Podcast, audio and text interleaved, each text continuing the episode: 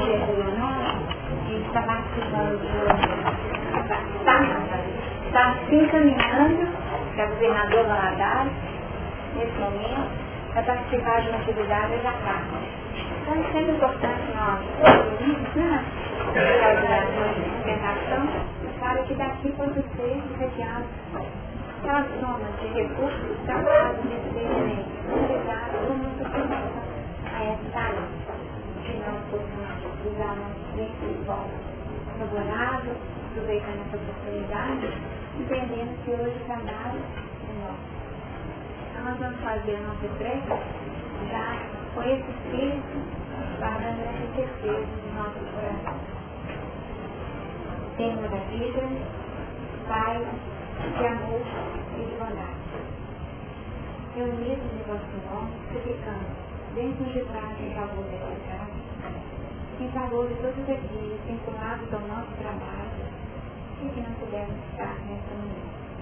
Pelos recursos, formas de entrar em intimidade de nossos corações, estabelecendo uma condição renovada de vida força, serenidade, transformando aqueles pontos de Deus em uma condição nova, efetiva, capaz de recolher, reter e permitir. O florescimento desses recursos como expressão de valores espirituais de Deus. Que a nossa reunião dessa manhã possa ser formada de Deus cada um de nós, tremendo nós a reflexão, como também transformação dos nossos hábitos, dos nossos pensamentos, dos nossos sentimentos, criando uma nova realidade, onde a virtude está no nosso, nosso ponto de referência, no nosso grande para que onde quer que a vida nos sejamos reconhecidos pelo nosso esforço de transformação em nome de Jesus.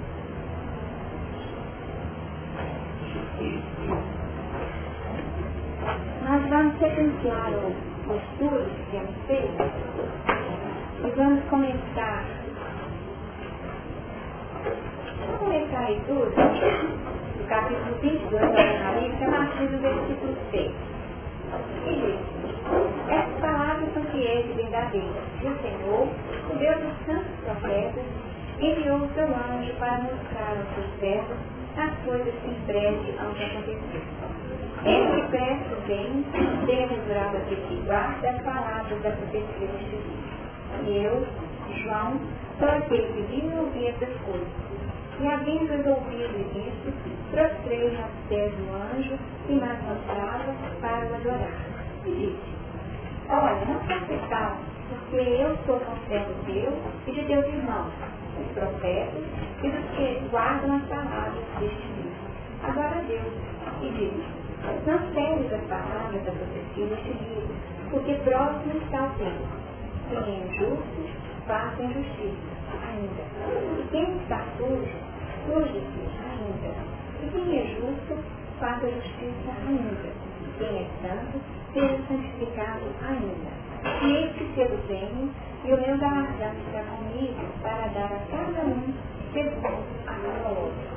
Eu sou o Alfa e o Ômega, o princípio sim, o meio e o derradeiro. Bem-aventurado daqueles que lavam as suas vestiduras no sangue do cordeiro, para que tenham direito à árvore da vida e possam entrar na cidade delas portas. Ficarão de fora os cães os feiticeiros, e os que se prostituem, os homicidas, os idólatras, e qualquer que ama e comete mentira. Eu, Jesus, enviei o meu anjo para vos testificar essas coisas nas igrejas. Eu sou a raiz e a geração de Davi, a resplandecente estrela da manhã. E o Espírito e a esposa dizem, vem. Quem ouve, diga, vem. Quem tem sede, venha. Quem quiser, tome de graça na água da vida. Porque eu testifico a todos aqueles que ouvir as palavras da profecia deste livro, que se alguém lhes acrescentar alguma coisa, Deus fará sobre ele as pragas que são escritas neste livro. E se alguém tirar quaisquer palavras do livro dessa profecia, Deus tirará a sua parte da árvore da vida e da cidade santa que são escritas neste livro. Aquele que testifica essas coisas diz, certamente, Pedro vem. Amém. Ora vem, Senhor Jesus. A graça de nosso Senhor Jesus Cristo seja com todos nós. Amém. Esse último capítulo, que representa a conclusão de todo o trabalho, desenvolvimento da proposta do Apocalipse enquanto revelação, mostrando a condição futura proposta daquele cristão, que perseverar nesse caminho que deixou, é para nós, em determinados momentos, um desafio em termos da sequência, porque nós observamos o movimento. Ora, evidente, né? João relata, em outros momentos, o anjo interfere, faz o seu depoimento, e nós temos a presença do próprio Cristo aqui, trazendo uma colocação explícita sobre a sua própria posição. Aqueles que estudam do ponto de vista puramente histórico têm a tendência a afirmar que esse capítulo parece ter sido uma certa enxertia de dados que foram conjugados de forma a alterar essa conclusão. Então nós podemos escutar os comentários. Mas é interessante a preocupação que existe nesse capítulo em definir claramente que, como revelação, a proposta deveria ser respeitada e não estar sujeita a qualquer acréscimo ou decréscimo por parte dos homens. O cuidado em respeitar em toda a sua integridade, definindo que essas palavras têm um colorido próprio, porque elas são fiéis e verdadeiras. Então essa, essa condição dada à palavra ensinada reflete para nós o cuidado que existiu da parte de João em registrar de forma muito segura aquilo que era fruto de uma visão e de uma escuta num estado alterado de consciência. Ele, como médico, como alguém que simplesmente repassa as informações aquela carta viva que permite que os conteúdos desse futuro pudessem ser repassados em toda a sua integridade e fidelidade. Nós trabalhamos já esse capítulo até, bem trabalhado até o versículo 14. Bem-aventurados aqueles que lavam as suas vestiduras no sangue do Cordeiro, para que tenham direito à árvore da vida e possam entrar na cidade pelas portas. Nós observamos na dinâmica apresentada uma série de leis que são trabalhadas. Entre elas, nós identificamos claramente a lei de causa efeito, porque as obras sendo aquele ponto de referência gerador da resposta da própria vida harmoniosamente. E considerado isso. A bem-aventurança aqui com essa condição que é o futuro de qualquer indivíduo que se coloque numa posição de coerência com a lei natural. Bem-aventurados aqueles que conseguiram promover essa purificação através dessa série de criaram uma condição de purificação manifesta na sua própria vestidura. Nós sabemos que essa vestidura aqui pode ser correlacionada com aquela condição da parábola do peixinho das mudas. Né? Aquela vestimenta que por tantas vezes é estudada e correlacionada com o como sendo aquela condição que reflete a essência do indivíduo sem aquele maquiar, sem aquela maquiamento da realidade implícita do ser. Então, o benefício seria, seria aqui essa vestidura que foi lavada no sangue do cordeiro, que nós já estudamos como sendo aquela série nome de reencarnação. Pois não. Que aqui com é semana passada ele falou que sete. Eu falei sete, três, sete, sete, três, é, Então é nessa referência.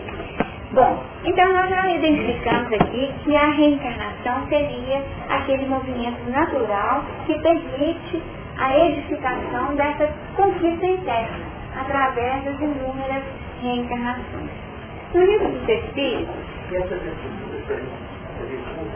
nós podemos entender a vestidura em vários sentidos. Nós podemos falar do corpo físico, nós podemos falar das vestes sutis, e nós podemos falar dessa vestidura até como algo mais essencial, como sendo aquele componente que dá a forma princípio inteligente. É, essa, essa vestidura é a forma né, que individualiza o princípio inteligente na sua trajetória, como um ser mesmo. Tá? Então aqui nós temos uma. Deixa eu voltar. Então nós identificamos que no livro dos Espíritos, no livro dos Espíritos, na quarta parte, no capítulo 2, das penas e gozos na pergunta 998, Kardec questiona a espiritualidade. A expiação se cumpre no estado corporal ou no estado espiritual? Essa é uma questão, né? porque nós observamos a sequência definindo que, bom, se eles consigam ter direito, é uma conquista, um direito alcançado de ter vínculo com a árvore da vida e entrar na cidade pelas portas. Entrar pelas portas.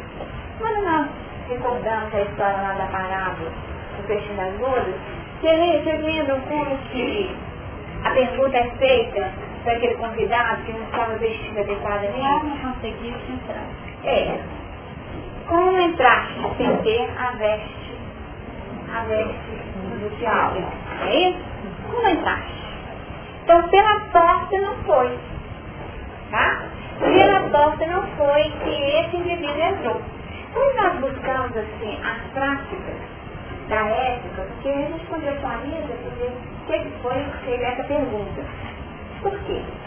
Os viajantes chegavam, né? Então todo foi cheio de poeira, né? E o que, que acontecia nas festas? As festas duravam uma semana. E eles então eram submetidos a uma higiene e recebiam comidas. Então tinha um procedimento natural, natural, a ser cumprido. Então quem chega para a festa, passa por esse caminho, faz a higienização, ganha uma roupa limpa e está pronto.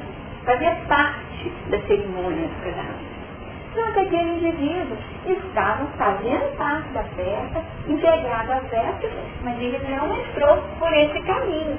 Porque se ele tivesse entrado por esse caminho, estaria como todos os demais. Essa seria a visão que nos fala de uma outra entrada, mas uma entrada que não se sustenta. Então nós podemos identificar nesse contexto possibilidades que podem abrir oportunidade a um convite. Um convite numa situação que não é uma conquista do indivíduo. Não é uma conquista do indivíduo. Só vive a situação como conquista aquele que entra pelo caminho habitual, que seria a porta. Porque a porta é a referência de entrada e saída. Então, se ele entrou pela janela, se ele entrou por qualquer outra possibilidade de acesso à intimidade da festa, significa que esse indivíduo, cedo ou tarde, será identificado como não tendo conquistado o direito efetivo de participar dessa festa. E aqui, o grande banquete, né? Porque o reino dos céus é semelhante, né? É feito o reino dos céus é semelhante. E a Nova Jerusalém, que é apresentada nesse último capítulo, é a condição de reino dos céus, como ele se apresenta, em toda a sua grandeza, em toda a sua luminosidade. E se nós observarmos, foi descrito aqui uma série de condições que falam não haverá, antes, né, na leitura anterior do, do capítulo, não haverá maldição. O que seria essa maldição? seriam todos aqueles pontos negativos estruturados pelas nossas ações.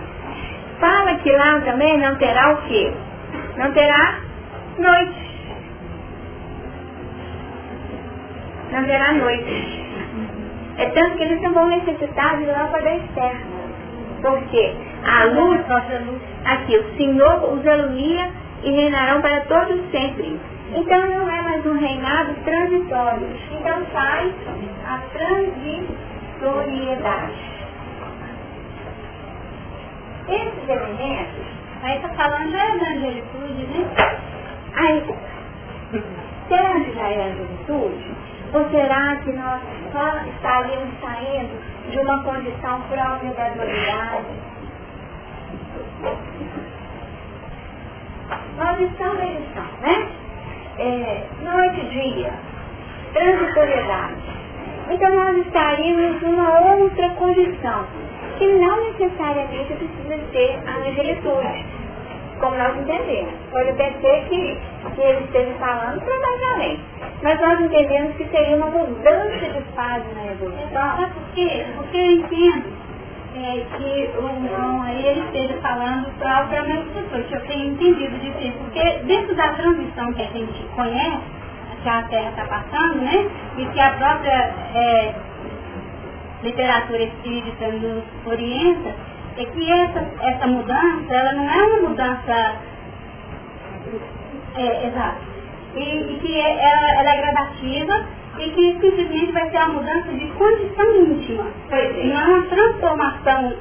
Então, a, eu vou repetir o que a Mariana está trazendo para ver se é isso mesmo. Ela acredita que o processo não seja tão rápido dentro dessa visão, dessa transição que nós nos referimos tantas vezes a ela. Que seria teríamos condição de ter essa luz própria ainda.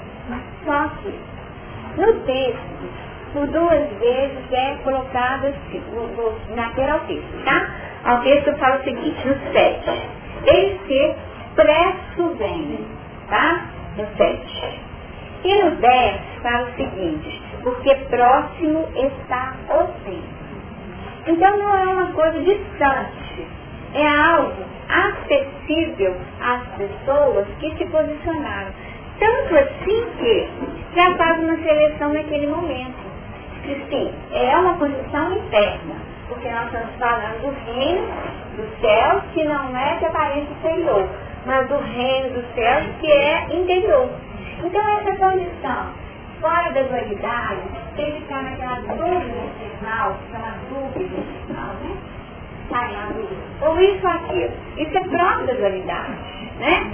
E hoje, eu ainda achei, até ler, achei aqui, eu achava, né? Não quer, né? Acharam por mim. Vamos ver se é essa.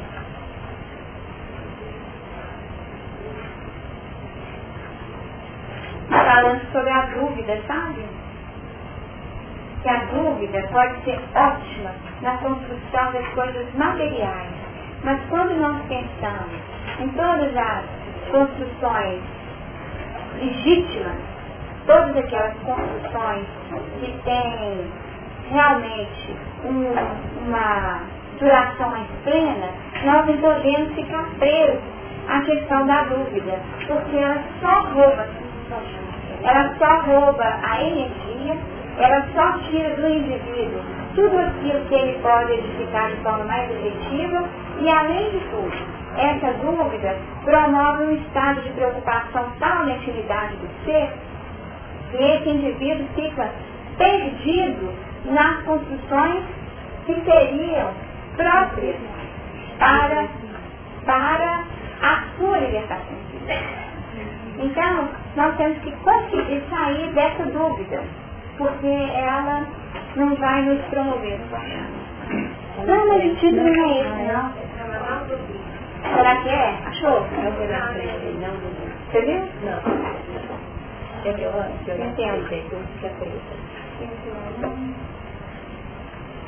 É uma dessas.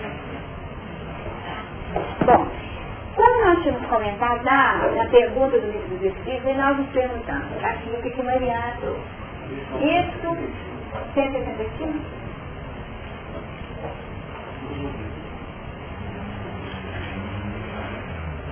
Em atos de fé e esperança, não permitas que a dúvida se interponha como sombra entre a tua necessidade e o poder de Deus.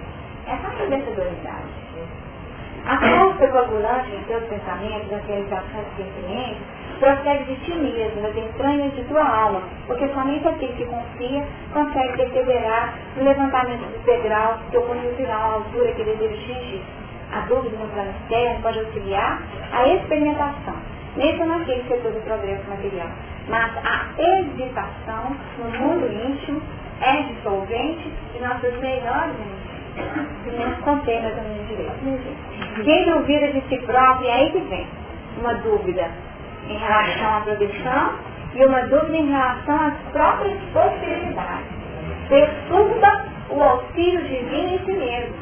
Porque se eu não confio nos meus potenciais, se eu não confio que eu sou o alfa e o ômega, se eu não acredito que eu também sou o princípio fim, que existe essa centelha, que existe esse sol interno, sem noite e dia, sem audição, se eu não acredito nesse Cristo interno, fica difícil abrir o coração para receber esse auxílio que vem do.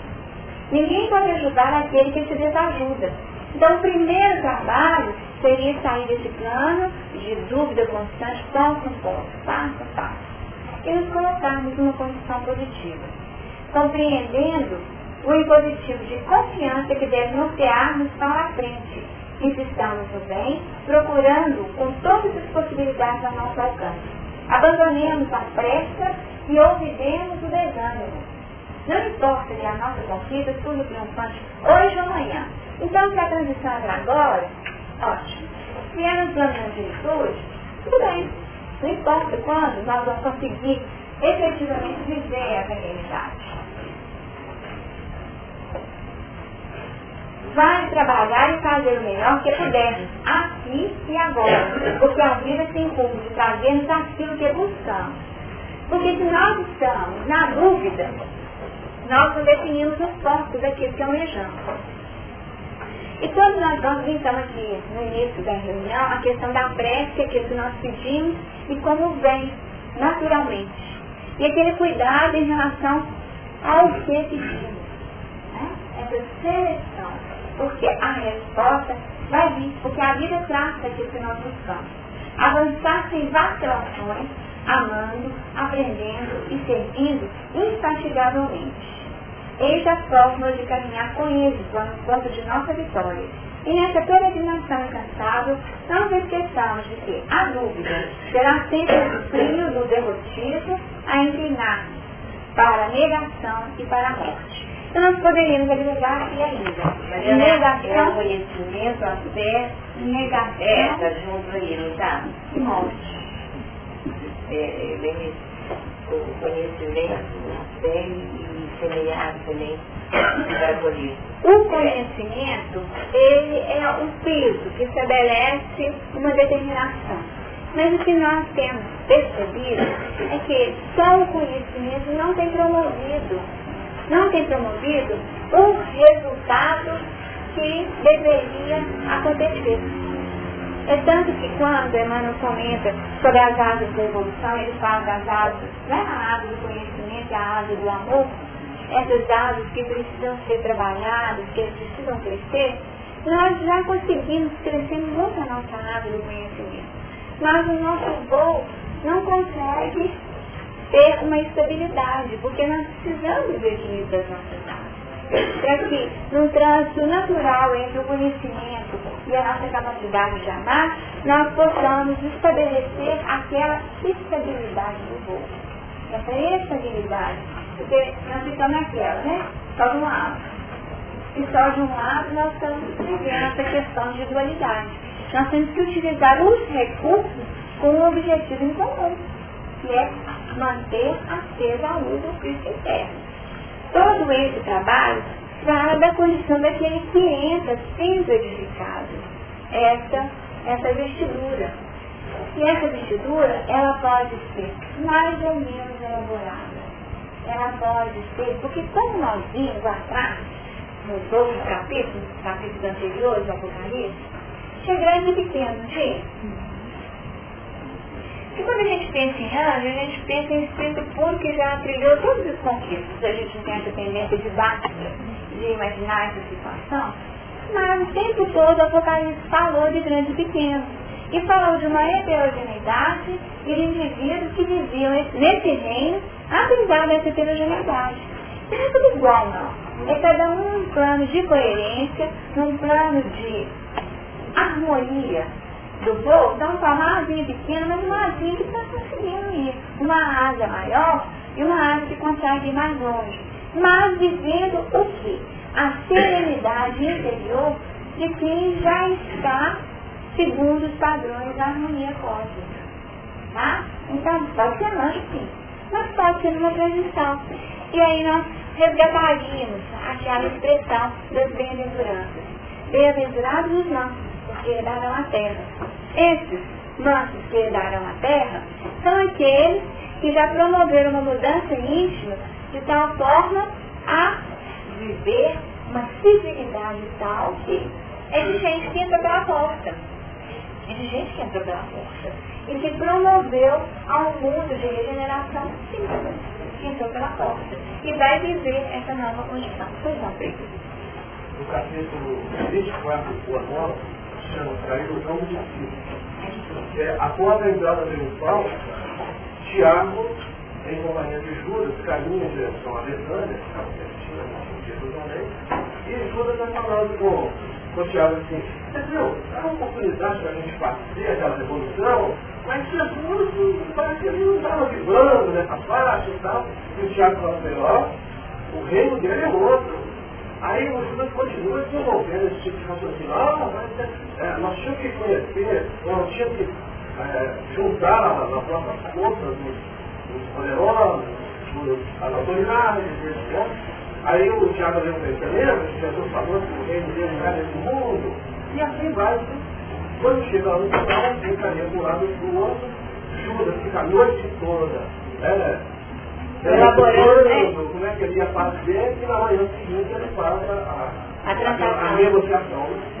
E aí ele percebe a negociação dele é toda em cima de promessas, e essas promessas caem no vazio, ele vê um mestre que ele amava, de tudo, ele vê um mestre que martirizava, crucificado e tudo, e aí ele aí, né, então dessa coisa, que ele achava que quando ele atendesse, se fosse designado a autoridade suprema né, lá do, do revolucionário, ele mesmo cuidaria de tirar Jesus daqueles que ele havia entregado e etc. Então é muito bonito a gente ver como que nós temos essas dificuldades que permitem a gente. O, o, o Tiago fala para ele, cuidado, tem cuidado, hein? Olha a gente vai fazer, com a nossa consciência, né? nos falando, olha, será que é por aí? Sim. Então a dualidade às vezes trabalha muito nesse. Exatamente. E gerando maldição, né? Gerando maldição e gerando morte. Ô Lenice, dentro do que Freire está fazendo, que eu estou com muita dificuldade em estar assimilando aqui para ser sincera, essa entrada pelas portas. Por quê? Eu vou, eu vou entrar primeiro na cidade. E a minha entrada nessa cidade, antes de eu transpor essa porta, ela pode trabalhar Como que é? caracteres meus podem me impedir entrar pela, pela porta. Mas eu como que era a descrição da cidade? Tinha um muro, né? E no muro tinha quantas portas? Doze. Doze portas. Né? Que tinha 12 portas. Pode entrar por uma delas. Tinha 12 portas. E o 12 como expressão dessa totalidade, a universalidade, mostrando que, na verdade, tem porta para todo mundo, os grandes e pequenos. Antes aqui, nós observamos que a, a árvore, cadê os frutos da árvore lá? Tinha para todo mês. Eram 12, 12 meses, ah, não, os dois. Versículo 1. No meio da praça, tarará, é, dando seu fruto de mês, ó, que produz 12 frutos, dando seu fruto de mês em mês. Não eram figueiras. Então nós observamos que as oportunidades de alimentação então tem para todo mundo.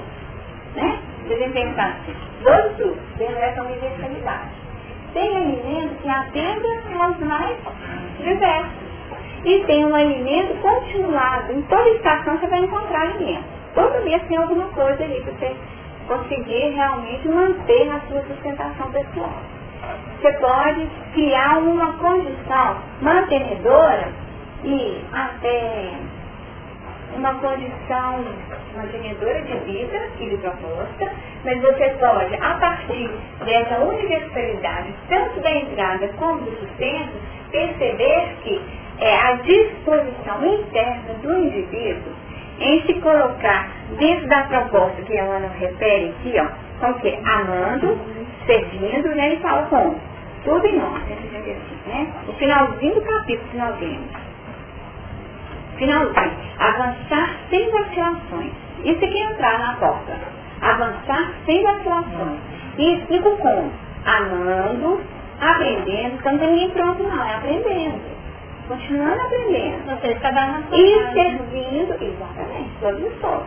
Infatigavelmente. Então, amando, aprendendo e servindo. Então, utilizando os elementos. Então, nós vamos amar nessa asa, vamos aprender na, na ampliação, mas nós vamos precisar integrar esses elementos no serviço. E continuando nessa dualidade. Aí é que eu estou exatamente. Porque nós temos um momento decisivo. Então o que, que acontece? Ele falou, então é amando, aprendendo. Estou apagados aqui, né? Fazendo a demonstração, né? Então aqui nós estamos aqui, nós estamos amando já com o coração, nós estamos buscando o processo de aprendizagem cada vez mais ampliando, mas nós vamos colocar isso tudo no serviço infatigável. Isso é, isso tem que sair de nós, para vida. É. Então aí se transforma num elemento único. E aí nós saímos da dualidade. Abriu. É o serviço que ilumina. Aí eu vou ter autoridade para transpor essas coisas, para pelas portas. Aí é que eu falo. Tá. Tem algumas pessoas assim, tá? Tá, tá. Na bebe, desde o início.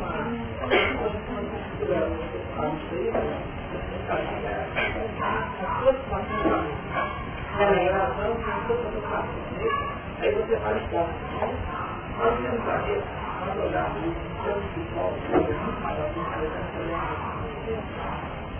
Olha a pena,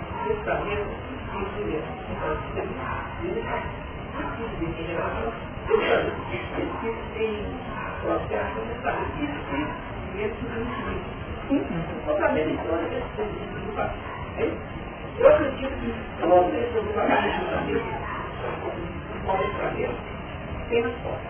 Não só a transformação da força para a regeneração. Em toda essa. Nós estamos criando um exemplo, capital, existe a força que nós podemos e quando a igreja vai esperar essa. E quando, e quando, e quando a espiritualidade fala das portas, e comenta sobre o simbolismo da porta, a porta tem um símbolo de entrada e saída, né? Com essa possibilidade de entrada e saída. E fala das inúmeras portas que o mundo oferece. Inclusive dessa porta, dessas portas ilusórias um dos comentários feitos por Emmanuel, quando ele fala até sobre o aborto, ele fala que muitas pessoas abrem essa porta e entram por essa porta, achando que é uma solução. E aí ele fala que foi uma porta ilusória, porque ela vai te conduzir a uma situação muito mais complicada você. Então ele fala dessas portas, na verdade, são possibilidades, convívios, são circunstâncias. Então, as mais diversas né, ofertas da vida, como um componente a serem utilizados por nós, segundo os nossos interesses, segundo aquilo que nós desejamos.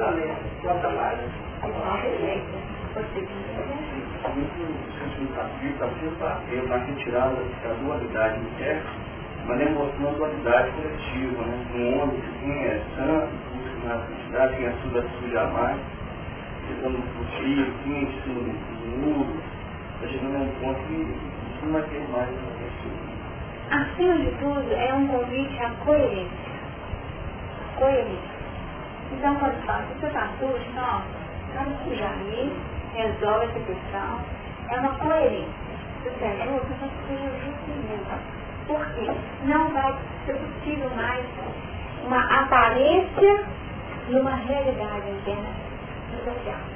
É um momento de integração. Nós temos que sair dessa social É tanto que para falar que quem não vai poder chegar lá. Tá? E é rápido. É pressa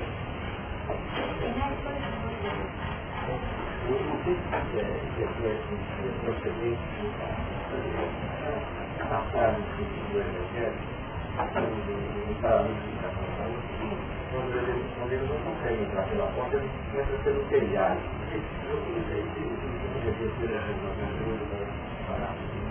Esse, esse telhado, que aí seria, seria também uma porta também.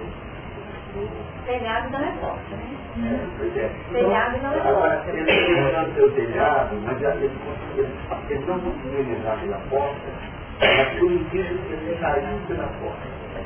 Então nós observamos, vocês estão lembrados da passagem, né, do paralítico de Cafarnaum? Ele era paralítico, por ele próprio podia ir até Jesus? Não. Ele foi o quê? Levado. Levado, carregado, né? Foi carregado e o que, que aconteceu? Ele desceu, né? Por causa da multidão que criou um obstáculo na entrada, pelas portas convencionais. Só que o padrão de intercessão que ele tinha era de tal ordem, aí que nós temos que pensar, ele saiu do telhado.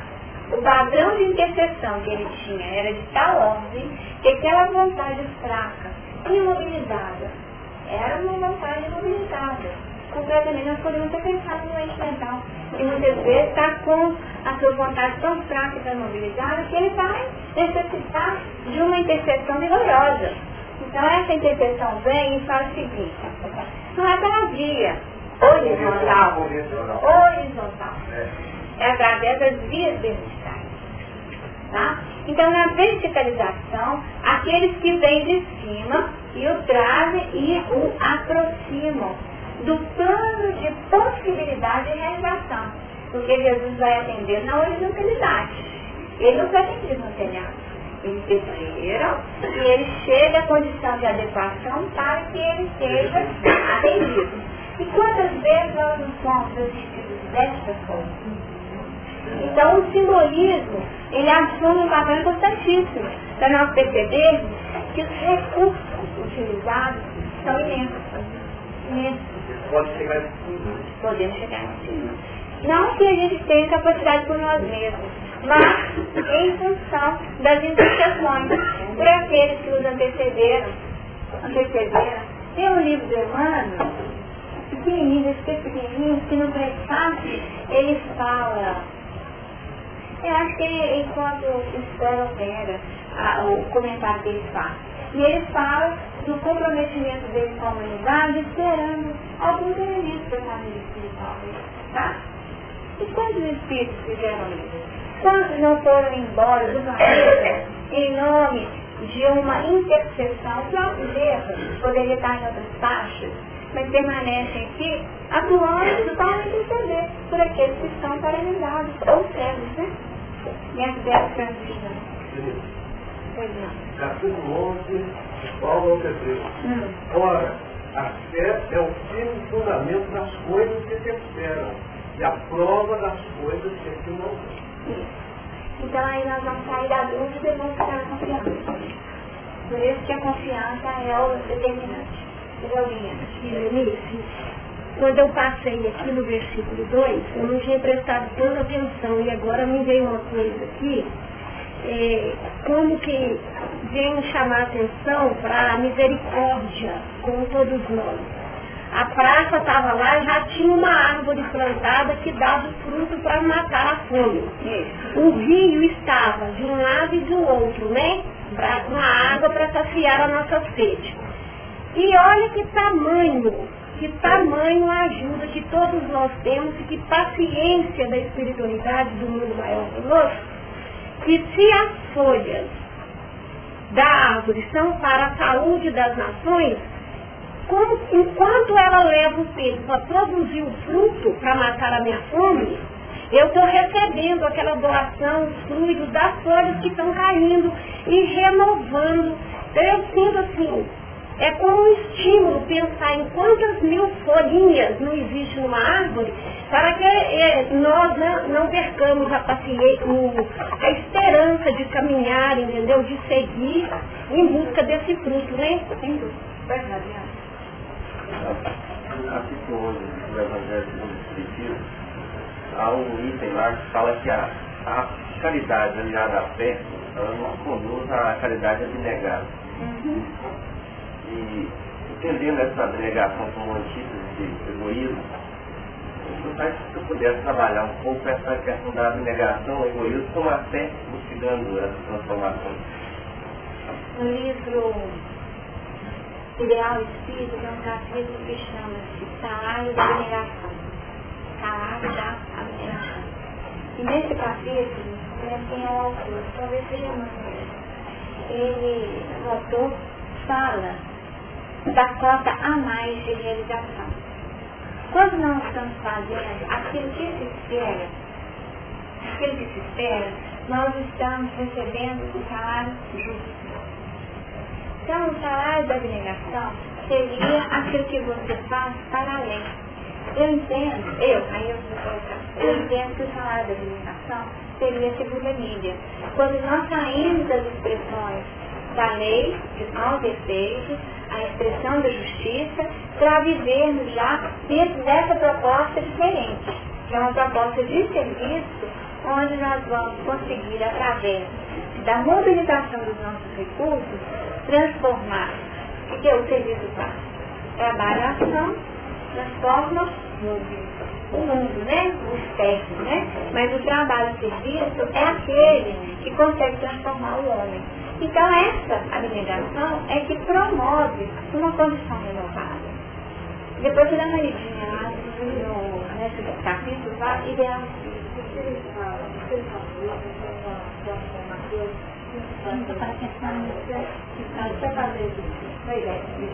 Que tem, gente, que tem, que fazer especial, qual o dom que você está devolvendo para a vida, né?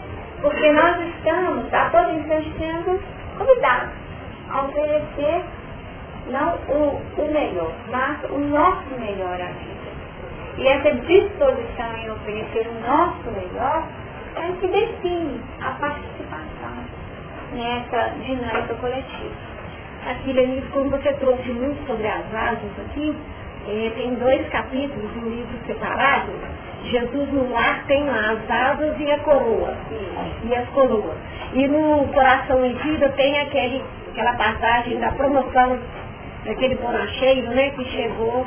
Aí quem quiser procurar depois para ler. Nós vamos versículo Ficarão de fora os cães, os feiticeiros, e os que se prostituem, e os homicidas, e os idólatras, e qualquer que ama e comete a mentira. Esse versículo, ele é a resposta à pergunta que nós vemos no livro dos Espíritos. Como é que vai ser, né? Como é que fica a condição dessas pessoas? Eles estão de fora. Eles vão ficar de fora. Até quando, né? Ficarão de fora. Então nós precisaríamos entender quem são esses que ficarão. E entender esse fora, né? Cai. Fora do contexto fora dessa, desse padrão de unidade, com Cristo. Se eles não ficarem fora, eles vão ficar tudo metido aí, se nós acabamos de pagar a dualidade. Eles vão ficar ainda no plano de maldição, de noite. Eles estão de fora daquele reino de unidade, de integração. Eles vão ficar de fora tem isso ainda. Nessa maldição, nessa noite, nessa vida de provas e expiações ainda. E quem são eles? Cães. Cães. Vamos, vamos estudar só um pouquinho como ele diz. O cão, não, o cão, o animal, o animal, animal, o cão, para eles naquela época é importante ver o que, que era o cão. O cão era um vira-lata, né? Que vivia pelas ruas, pelas ruas, mexendo nos lixos, tá? Comendo restos que lambia o sangue né, dos feridos, eram também animais que andavam em grupo e que até agrediam os viajantes. Então, cão é, a princípio, a princípio, um animal considerado não vai Então, um, um animal impuro, tá? Um animal impuro um animal que não está dentro do padrão domesticado ainda. Que depois nós vamos vai perceber, domesticado também. E até. E o cão, e o cão que vai ajudar o pastor também a proteger as ovelhas. Tá? Mas a princípio, o cão é visto dessa forma, como um animal impuro. E muitas vezes essa é uma atribuição associada aqui. Gente, e a gente ainda. Isso. Exatamente. Os cães.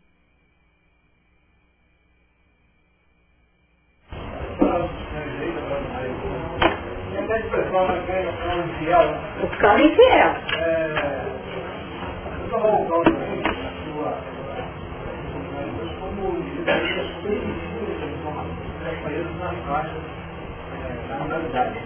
não necessariamente comprometido, fiscal, Isso. Primitivo mesmo.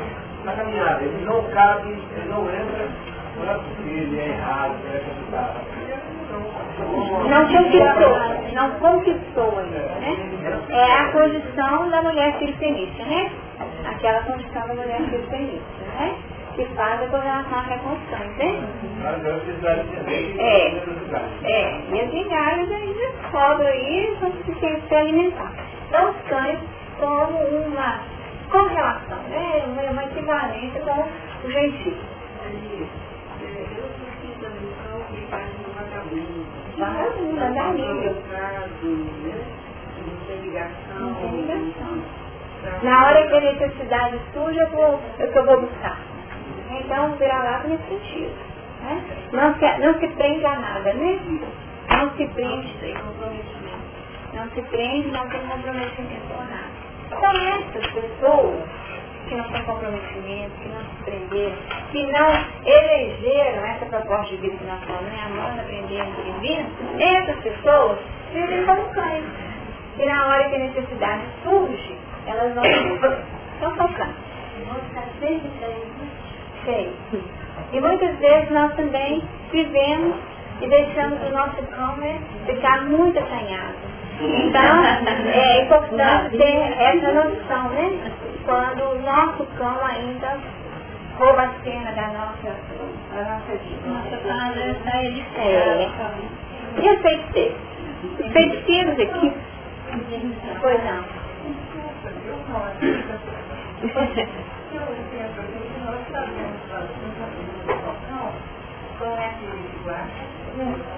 Isso é hoje, na época não é não. Então, e e né? Observa, é, vigia a sua hora, vigia o meu Deus. Então esse cão, que é, aí você coloca que não vincula, né? E o cão é tão danado, o cão que nós conhecemos, né? Que até o nosso passo ele insistiu quando você veste um ano. Ah, ele uma vez me meu Deus, mas está ali falando de um cão cão que É a evolução do cão. Eu falei, eu falei, menina, né? Eu falei que a princípio era visto dessa forma. E depois ele passa a ser até um instrumento útil, ajudando o pastor, guardando as ovelhas. Então, na evolução dele, ele assume uma função. E uma função de auxílio positiva. Mas ali naquele momento ainda estava esse cão perigoso, que era uma ameaça, e que fazia bagunça nas ruas e que ficava ali até atacando os viajantes.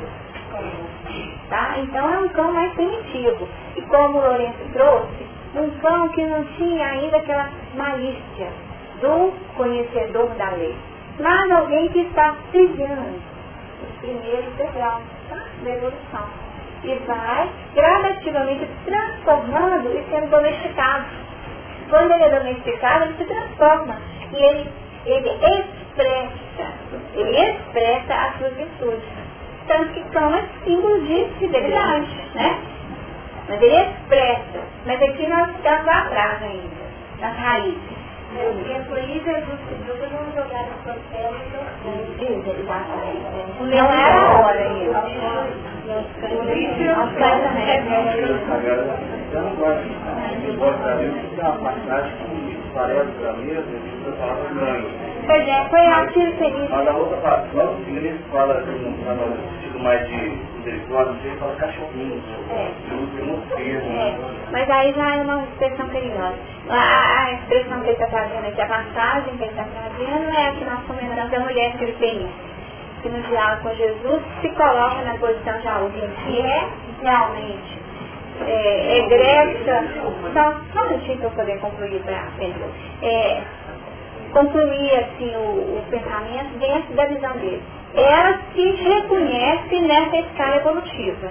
Mas define que, mesmo estando numa condição evolutiva, a quem dos que estavam no convívio diário com ele recebiam as informações, ela poderia se beneficiar com migalhas, com os pães. Fica agora com migalhas, tá? Vamos assim colocar ordem, quem se for, levar a roupa no chão. Quem foram as pessoas que eu não vi a palavra ainda? Sara, Adriana, Pedro também? Adriana passou primeiro. Só lembrando a passagem da mansão paz do livro Ação e Reação, tem um, um templo aberto a externo da mansão, lá naquelas regiões internais, mas assim uma luz tal que as pessoas do lado de fora, para adentrar ao templo, elas têm de ter uma certa pureza, senão elas não aguentam aquela luz. Né? Nós observamos que não dá para improvisar a evolução, né? Nós nos ajustamos às faixas de conquista. Depois você pensar. No livro libertação, cita espíritos de uma condição ainda bem inferior, que estão mais ou menos naquela condição de inocência e, e- e são muitas vezes é, trabalhados e, por entidades tanto da ignorância como do bem. E ele tem uma responsabilidade muito grande de estar atuando junto a essas entidades. Elas podem ter o tom de fidelidade tanto o mal quanto o bem. Porque elas são inocentes. Encaixaria nessa condição de câncer? Vocês escutaram ela trouxe? Ela trouxe uma passagem onde pessoas consideradas inocentes e, portanto, sensíveis à estimulação positiva ou negativa. Ela está querendo correlacionar esses casos evolutivos dessas pessoas ditas inocentes como sendo os pais. Acho que é uma associação plenamente aceitável, né? Tranquila. Agora, quando ela trouxe para nós a palavra inocente, eu me lembrei de uma passagem também de Emmanuel, quando ele fala do processo educacional dos filhos. O processo educacional dos filhos.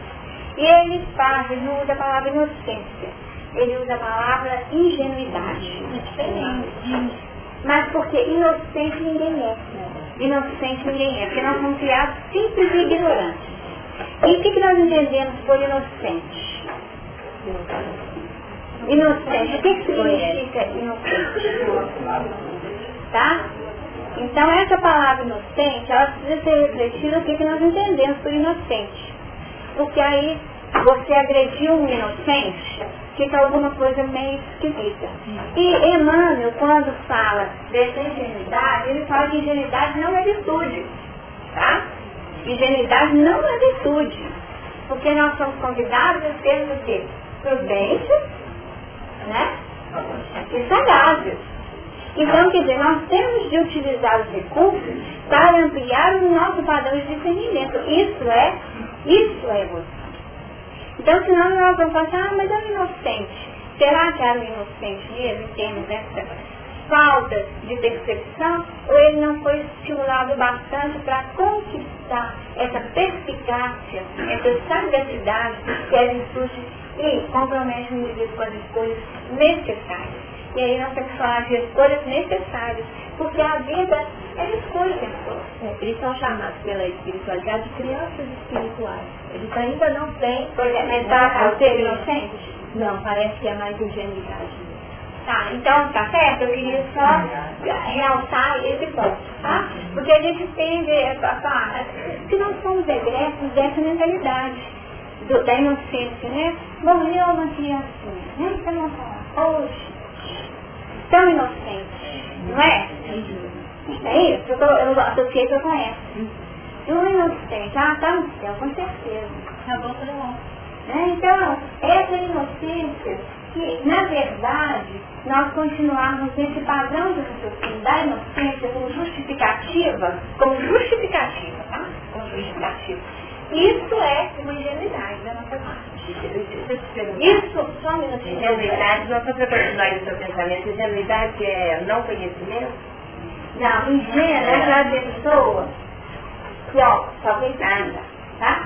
Então, ela, a coisa acontecia no mundo, mas ela está fechadinha dentro só aquilo. Ela quer criar uma redonda e acha que o mundo é só aquilo. E não consegue, não tem essa mobilidade, essa destreza para poder perceber as condições do mundo. Não foi na lista. Então aí você fala assim, ah, mas eu não sou mulher. Eu sou por inocência, eu sou por ingenuidade. Então você tivesse saído dela. Tá? Ah, ah, então assim, eu assinei, eu assinei. Então vamos pegar a novela lá. A moça lá deu uma procuração ingenuamente, né? Ingenuamente. Uma procuração para alguém. Não adianta. Vai pagar pelo ato. Porque nós somos responsáveis pelos nossos atos. E alegar a ingenuidade não minimiza. Não minimiza o resgate. É isso que eu estou querendo falar. Tá? Minimizar minimiza, você não inventa. Não minimiza, porque você vai pagar aquele tipo feijão. É, não minimiza mesmo. Nós não precisamos aqui, ó, porque não vai minimizar. Porque nós já temos idade espiritual para responder com autoridade sobre os nossos atos. Só um minuto. Você já até pegou o Talvez seja alguma oportunidade para nós, que é tomar as coisas é, é, como ontem, isso foi antigamente, né? É, como se o evangelho fosse um texto literal qualquer, o evangelho mais científico, a pessoa não é essa questão de ontem, naquela época era assim, assado, não que importa para nós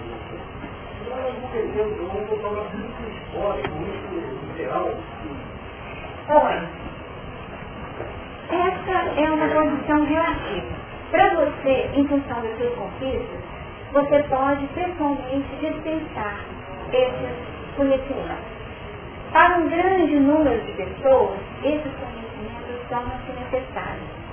Talvez para você, tendo pedido à época, escutar aquilo que está ali redigido, venha com tamanha clareza para você, que você adentra a intimidade da essência e percebe a mensagem espiritual ali implícita. Mas, como hoje o Evangelho está sendo trabalhado para os gentios, e talvez você seja um hebreu, talvez, existe o paralelo. Então você está falando da sua, do seu diálogo, do seu dia a dia. Você já conhece a lei. Então é fácil. Mas para os gentios, conhecer esse piso inicial, histórico, contextualiza e batiza.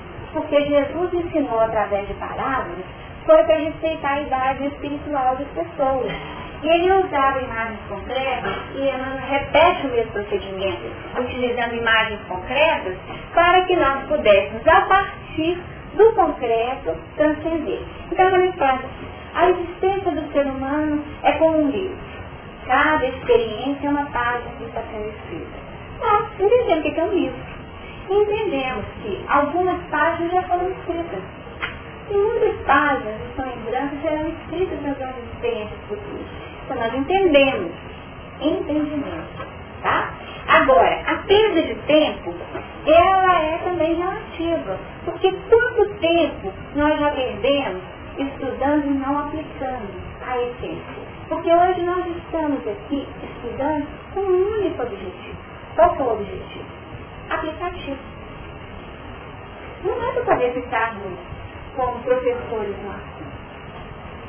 Certo? Não é ser professor para falar que eu entendo da, da, da história do povo hebreu, não é nada disso. Ah, o nosso objetivo hoje, ao estudar o Evangelho, é tentar acessar aquele ponto que eu já dou conta de trazer da minha vida. Então, tipo assim, quando nós falamos desse cão, andarilho, que não se prende a nada, então eu falo assim, nossa gente, eu já fui católica, eu já fui protestante, eu já fui pombanda, agora eu estou no centro espírita, mas eu estou na dúvida se eu vou para o disso. Isso é um cão que não se prende a nada. É um cão nosso que não se prende a nada. Eu continuo buscando o mesmo Deus. O Deus interno que me promova sair dessa dualidade e dessa busca totalmente desenfreada que não acalenta e não preenche o vazio da minha alma. Isso é cão. Se eu não faço a correlação com essa imagem do que não se prende a nada, eu não consigo perceber esse cão que ainda vive em mim. Então nós podemos, sim, e devemos, aí é do meu ponto de vista, buscar esses recursos. Mas de tal forma que essas informações nos remetam, como era a proposta didática de Jesus, a mensagem transcendente. Então é particular. Mas quando nós, e aqui na casa essa é uma proposta, né, o estudo minucioso do Evangelho, envolve esse conhecimento literal sim.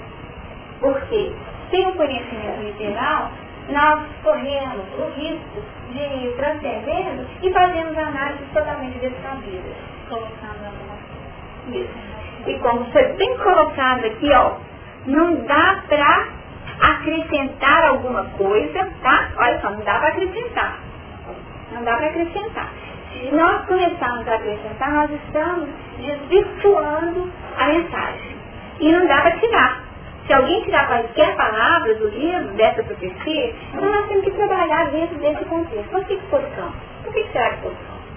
Posição porque é lá uma, uma expressão utilizada com sentido. E está falando de alguém que, na verdade, não conhecia o Deus único, não vivia nem na dualidade, não. Vivia era na diversidade. É mais do que a dualidade. Não era nem o bem ou o mal. Era alguém que tinha essa amplidão de busca. Muitos anseios, muitas necessidades e uma desconexão com a essência espiritual.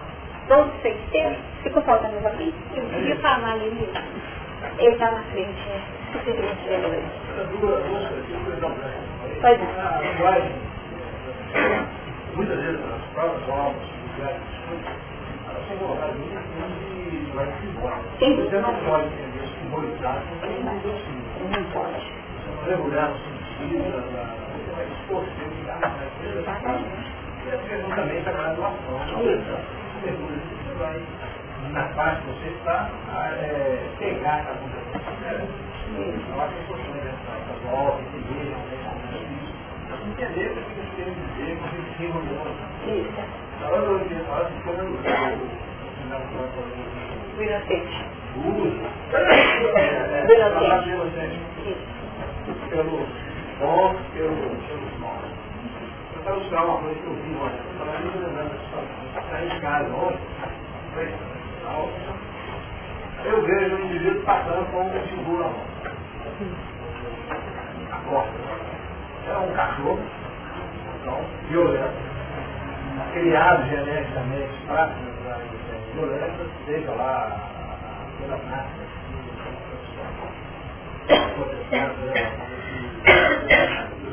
com ele, ele Uhum. Outros parceirão depois, depois, ele adentrando um cachorro do céu. Então você vê o uso, e aí para nós, a responsabilidade ensina depois mais é o mesmo animal, se for usado para a língua inocente do mesmo jeito, que não traz uma coisa uma capacidade de decisão, é mal utilizado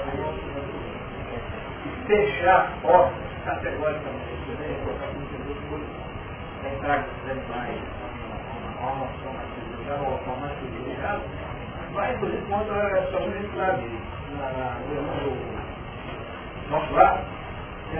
dona que entrar Está chorando, desesperado, fala meu isso, sempre recebendo o outro dela, quando ele falou, fala o pé, está nas mãos, não é. E daí a pouco uma viagem que eles fazem, eles falam de animais, que estavam com os cachorros. Não cabe, isso é a utilização ou o amparo que a gente faz Exatamente. A influência, né? É uma questão de influência. Não é para nós,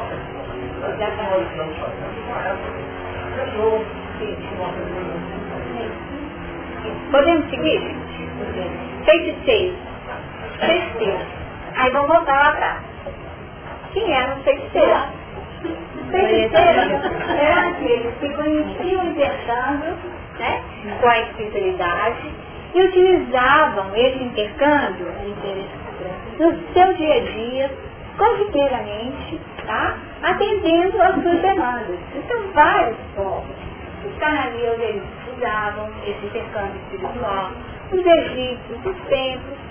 Só que para o povo hebreu, o que, que era isso? Abominação. Uma abominação. Era um crime contra a lei. Um crime. Então é importante nós entendermos que ser feiticeiro e buscar os trabalhos, os recursos junto ao feiticeiro significava crime. E um crime tal de punição para o quê? Morte.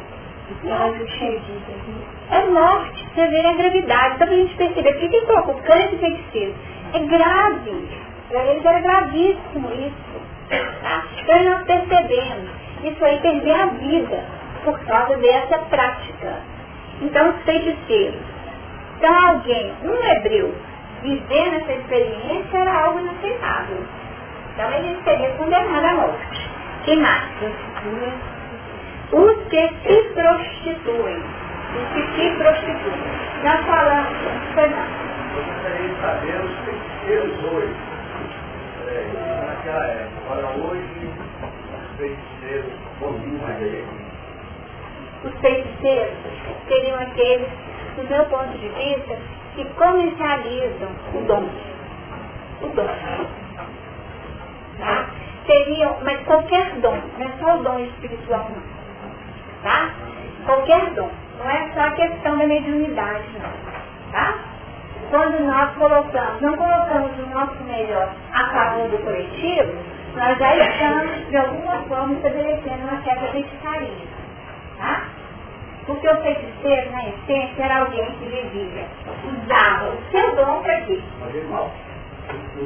Ele vivia do seu dom, da fé, atendendo ele. Além desse, tá?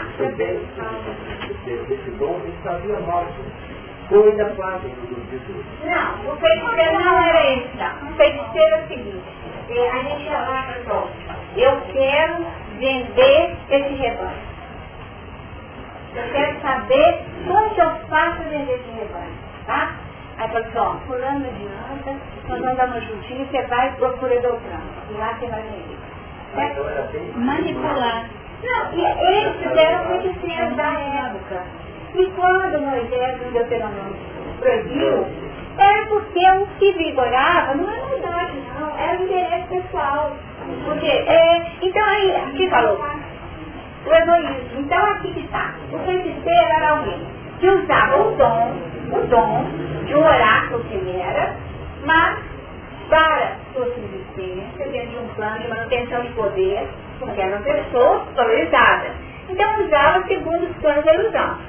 Estava no plano egocêntrico e usava o dom negativamente. Eu não estou nem falando de maldade, tá?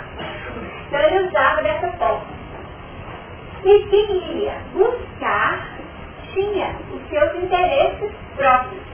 Quando Moisés proibiu, por que Moisés proibiu? Precisavam desse jeito.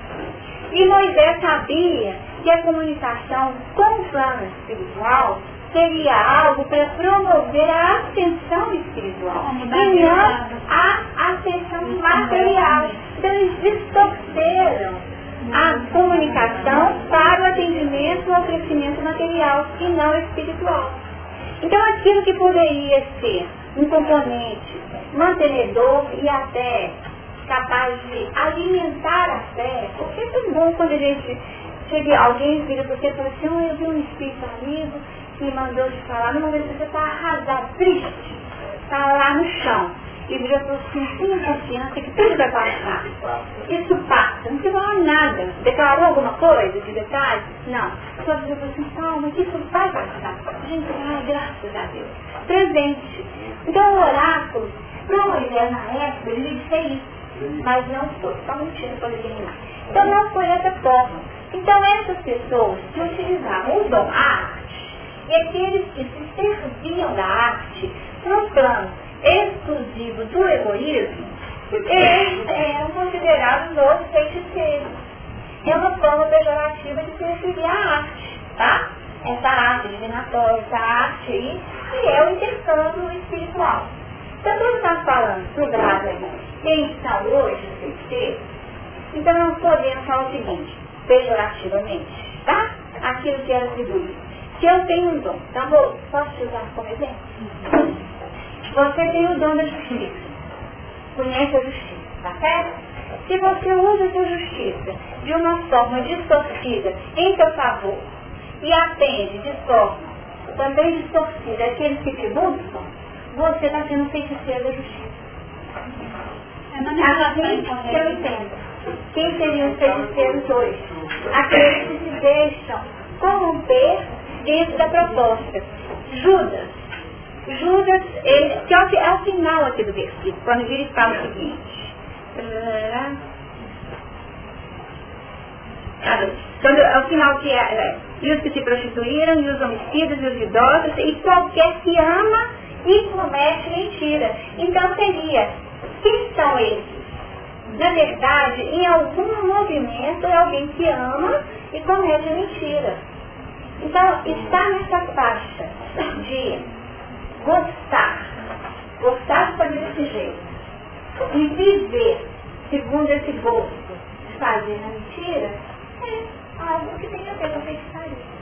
Agora, no médico que cobra para exercer a sua mediunidade, ele cobra uma atender. De alguma forma, de alguma forma, ele pode estar corrompendo.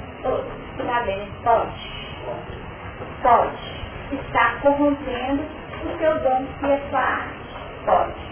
Mas nós não podemos também ter ele como um acordo. Tá? Ele como um acordo. Como um pacto. Por isso que é o cuidado que a gente tem que ter. Nós não falamos assim, tem que tomar cuidado com o que se pede, porque é da minha resposta. E a lei da atração, ela é real, é da vida. A lei da atração. Nós somos. Então, se eu busco, se eu estou nessa faixa de necessidade, é claro que eu estou nessa sintonia. Então, em algum momento, Judas, como ele trouxe, é um equívoco. Quando eu busco, eu busco nesse equívoco também. Mas eu vou precisar superar isso também, porque se eu ainda estou buscando fora, significa que eu ainda não edifiquei o reino dos céus em mim. Eu ainda não sintonizei o que se E outros só existem porque nós estamos. E não existem eu estou lembrando aqui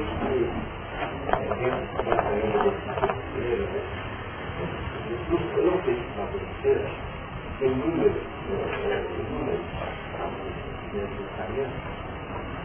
Ele afronta a, a, a mediunidade, não sei se era considerado e ele, ele é, duas pessoas ele dois jovens que estavam no arraial Eldade, mal, que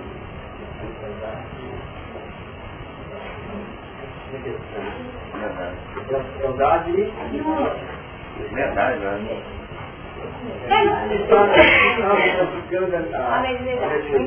Era profecia, estavam profetizando no arraial. Verdade e verdade. Estavam profetizando no arraial. E ele aprova, ele aprova que ele pode falar com as pessoas sobre essa terra. Então, vejam bem, Vejam bem que o exemplo vem corroborar o que nós falamos anteriormente. O problema não era a arte.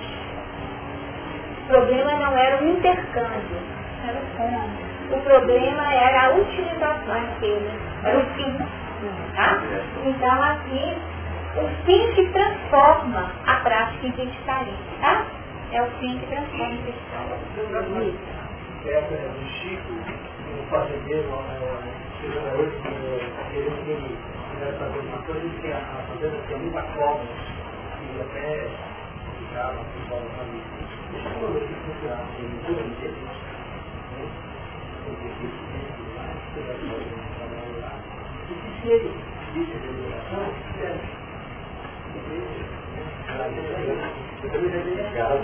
Então, por isso que eu respondi, pode, tá, gente? Por isso que eu respondi, pode. Pode ser sim.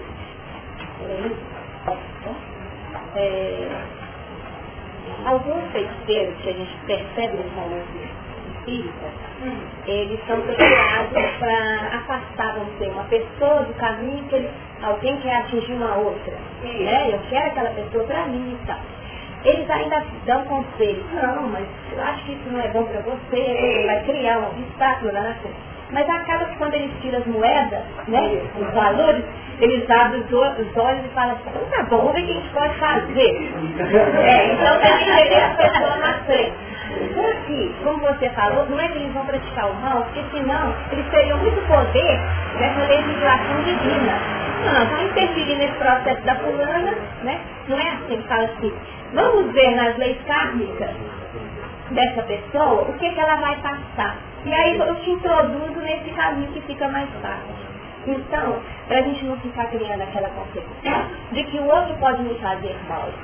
Ele pode sim entrar no meu caminho dentro da lei do karma que eu tenho que passar. É? Então é importante frisar isso. Que eles não têm esse poder de fazer o mal. Como você falou. Ô, gente, agora vou falar uma coisa complicada complicado. Eu vou falar. Depois, no futuro, se tiver de falar, eu falo. Mas tem Às vezes não sabe, não. Mas se cria um problema, um problema da dificuldade tanta lágrima no povo. Tá? Então, por isso que, você entendeu porque eu falei da problema? Porque não tem essa Então nós temos tanto pela vida, e a nossa lei kármica aí está tão aberta, tem tanta brecha tanta brecha de chegar, que em função daquilo que nós ofertamos, nós nos tornamos muitas vezes presos fáceis. Certo? Então assim, se eu tiver de falar frente, eu te falo, mas eu estou falando desse lugar onde eu me encontro. Hoje, na atualidade. Não, eu estou falando do meu lugar, do meu peso evolutivo. Como eu me sinto. Então, muitas vezes eu me sinto vulnerável mesmo. Então, o que, que acontece? É só com oração mesmo. É só com muita vigilância. Porque tem hora que você sente a carga chegando, né? E você fala assim, o que, que quando a matéria mais não aparece, não é? Então nós vivemos essa E nós temos uma outra condição, que nós temos um passado com inimigos mesmo, que querem nos prejudicar. E se alguém vai lá visitar um feiticeiro, o feiticeiro não precisa nem fazer nada não. Porque já tem a nossa turma que nos acompanha, você pode deixar que tá, tá pra mim. E já, não, eu sei direitinho como é que passa. Eu sei direitinho como é que passa. Então eu não estou falando nem do despacho lá na esquina, não estou falando disso não. Eu estou falando das leis da natureza, das conexões, dessas condições que nos deixam frágeis.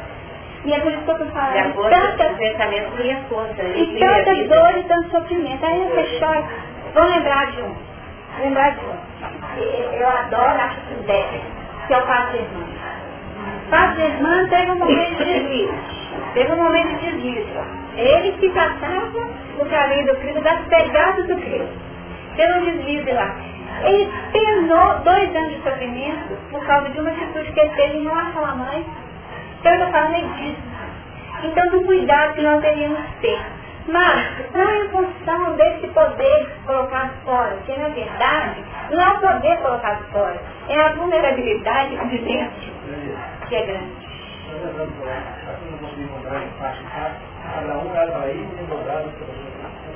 Exatamente. Tá aí. E a história também, só cai na armadilha de louco, quem é o quê? Louco só cai na armadilha de louco? Quem é louco? Então, isso é que, que a Sara falou tem importantíssimo, que só cai na armadilha de louco. Quem é louco? Mas, nós ainda temos muito tem muito cão e muito, tem muito cão e muito louco pela gente ainda. Tá? Então por isso que fica vulnerável. Eu lembro do nós.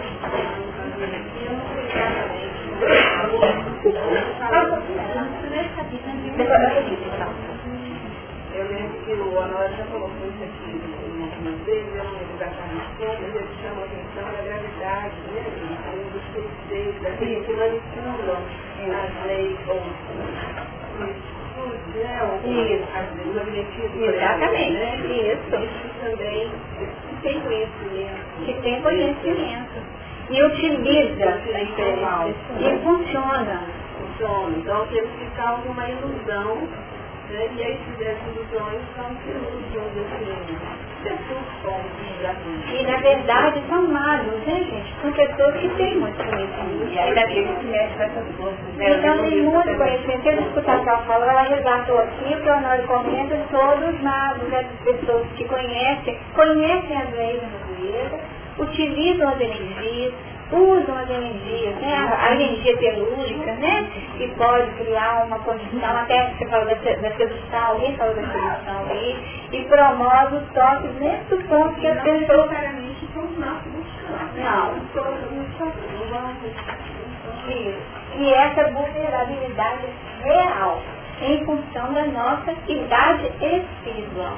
Vamos falar o seguinte, é, Pode diminuir o nosso comprometimento? Pode.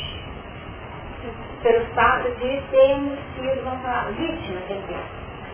Tá? De uma ação maléfica. Então eu cometi um ato que jamais cometeria, mas eu estava sob uma influência espiritual. Vou chamar de influência, tá? Estava sob uma influência energética, uma influência espiritual. Minimiza? Minimiza. Minimiza. Mas é outro. É outro. Tem um lobinho aí que está pedindo por ser domesticado, mas que ainda tem uma orelhinha de lobo na história tem, tá? Porque é nosso, o gancho, né? Vem em função daquilo que nós ofertamos. E com a nossa, o nosso piso de muita oferta, né? É de muita oferta de credibilidade, é por isso que nós falamos da necessidade de oração e vigilância. É, foi isso que eu queria porque lembrando do Paulo outra vez, eu estava muito falar disso, que a única pessoa que pode fazer mal é Aí a vigilância e a oração. Exatamente. E as venham que vieram, mas eu tivesse vigilância e oração, Isso. Beleza. É importante é saber, né? Estava falando que ajuda demais eu tinha assim um preconceito que agora não vou ter mais de preocupação de falar que eu sou espírita carnecista. Porque o filho inteiro está aí. O filho está aí dentro. É, de nós, né? É, claro. O Sobral estava falando da cobrança, né? Pode ser mais sutil também, tira o dinheiro para trabalhar. Sem dúvida, qualquer retorno. E aí já gosta do psicólogo, né? Exatamente. E aqui, ó, ó os que se prostituem. Eu queria realçar da prostituição. Não, a prostituição é falta de fidelidade. Nós já começamos essa prostituição lá atrás muitas vezes. A grande prostituta é aquela que não é fiel ao propósito. Né? Aquela, aquela, aquela pessoa, aquela entidade. Então, esse ser né, que, que não tem esse padrão de fidelidade, é esse que corrompeu-se em função das propostas do mundo. E vocês viram aqui como que é? Ficaram de fora os que se prostituem. Presente, né? é na atualidade, não está falando de passado não. É quem mantém o padrão de infidelidade. Então, é no hoje, no momento, tá? Então, o momento que define. Por quê? É ter deixado na porta aberta o arrependimento. E a possibilidade da virada. E vai ser o presente aqui muito importante, porque aqui continua no presente, ó. Os que se prostituem e os homicidas e os idosos e qualquer um que comete comete a mentira. Então a questão do selo, eu fiquei presa bem nisso, tá? Que essa definição do entra fica fora é o nosso presente. É como eu estou. É como eu estou. Qual é a minha proposta hoje? Eu já posso ser prostituta, eu já posso ser corrompido e comprometido com a mentira, posso já ter sido feiticeiro, posso tudo. Mas decidir. Mas hoje, hoje, hoje, agora, é aquilo que a lição falou, aqui e agora. Eu saí dessa busca, dessas buscas e defini. Qual é a minha resposta. Renovação, renovação. Isso que é Jerusalém libertável.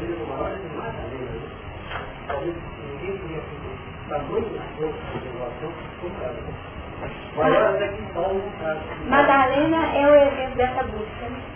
Dessa busca, né? Dessa busca, né? Buscando, buscando, buscando, um alimento que sacia. Mas depois vai vir a água aqui. E aí, agora, agora você me fechou, entrada na cidade pelas portas. Agora você...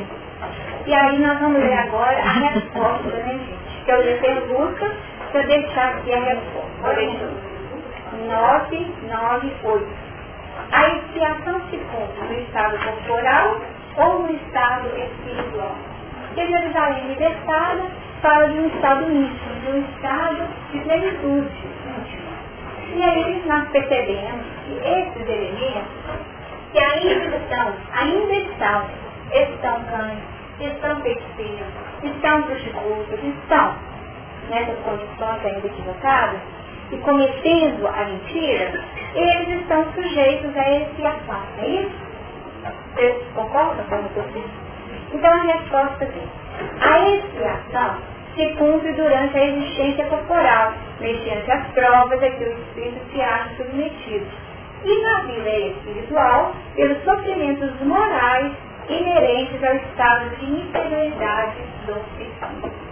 Então nós espiamos, tanto no físico quanto no espiritual, quando nós nos deparamos com a nossa realidade interna.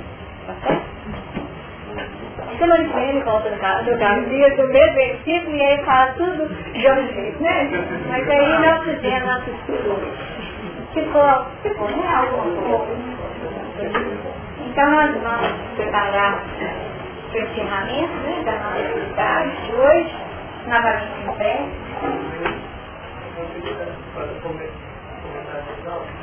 fala que esse humano como ovelha perdoa. E nós estamos meio todos, tendo nossa encarnação, então tá. Né?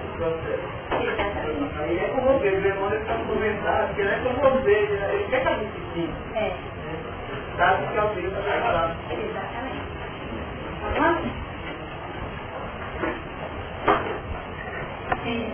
Quando chegamos ao término das atividades, unimos os nossos corações e as nossas vidas. Com o objetivo de agradecermos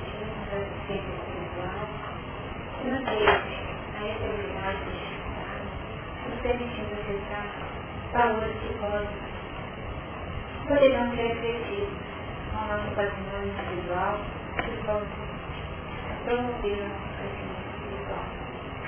E esses elementos nos auxilia a ter mais clareza e ao mesmo fortalecer a nossa fé, ampliar a nossa esperança, permitindo uma vivência plena da capacidade de amar onde quer que a vida nos segure, pela adoção dos irmãos pela humanidade, do nosso melhor, a adoção genuína do nosso Espírito de Deus, louvando a proteção, a proteção de todos os dias vinculados a ela. Consciência de paz permaneça em nossos corações e possa se estender em favor de todos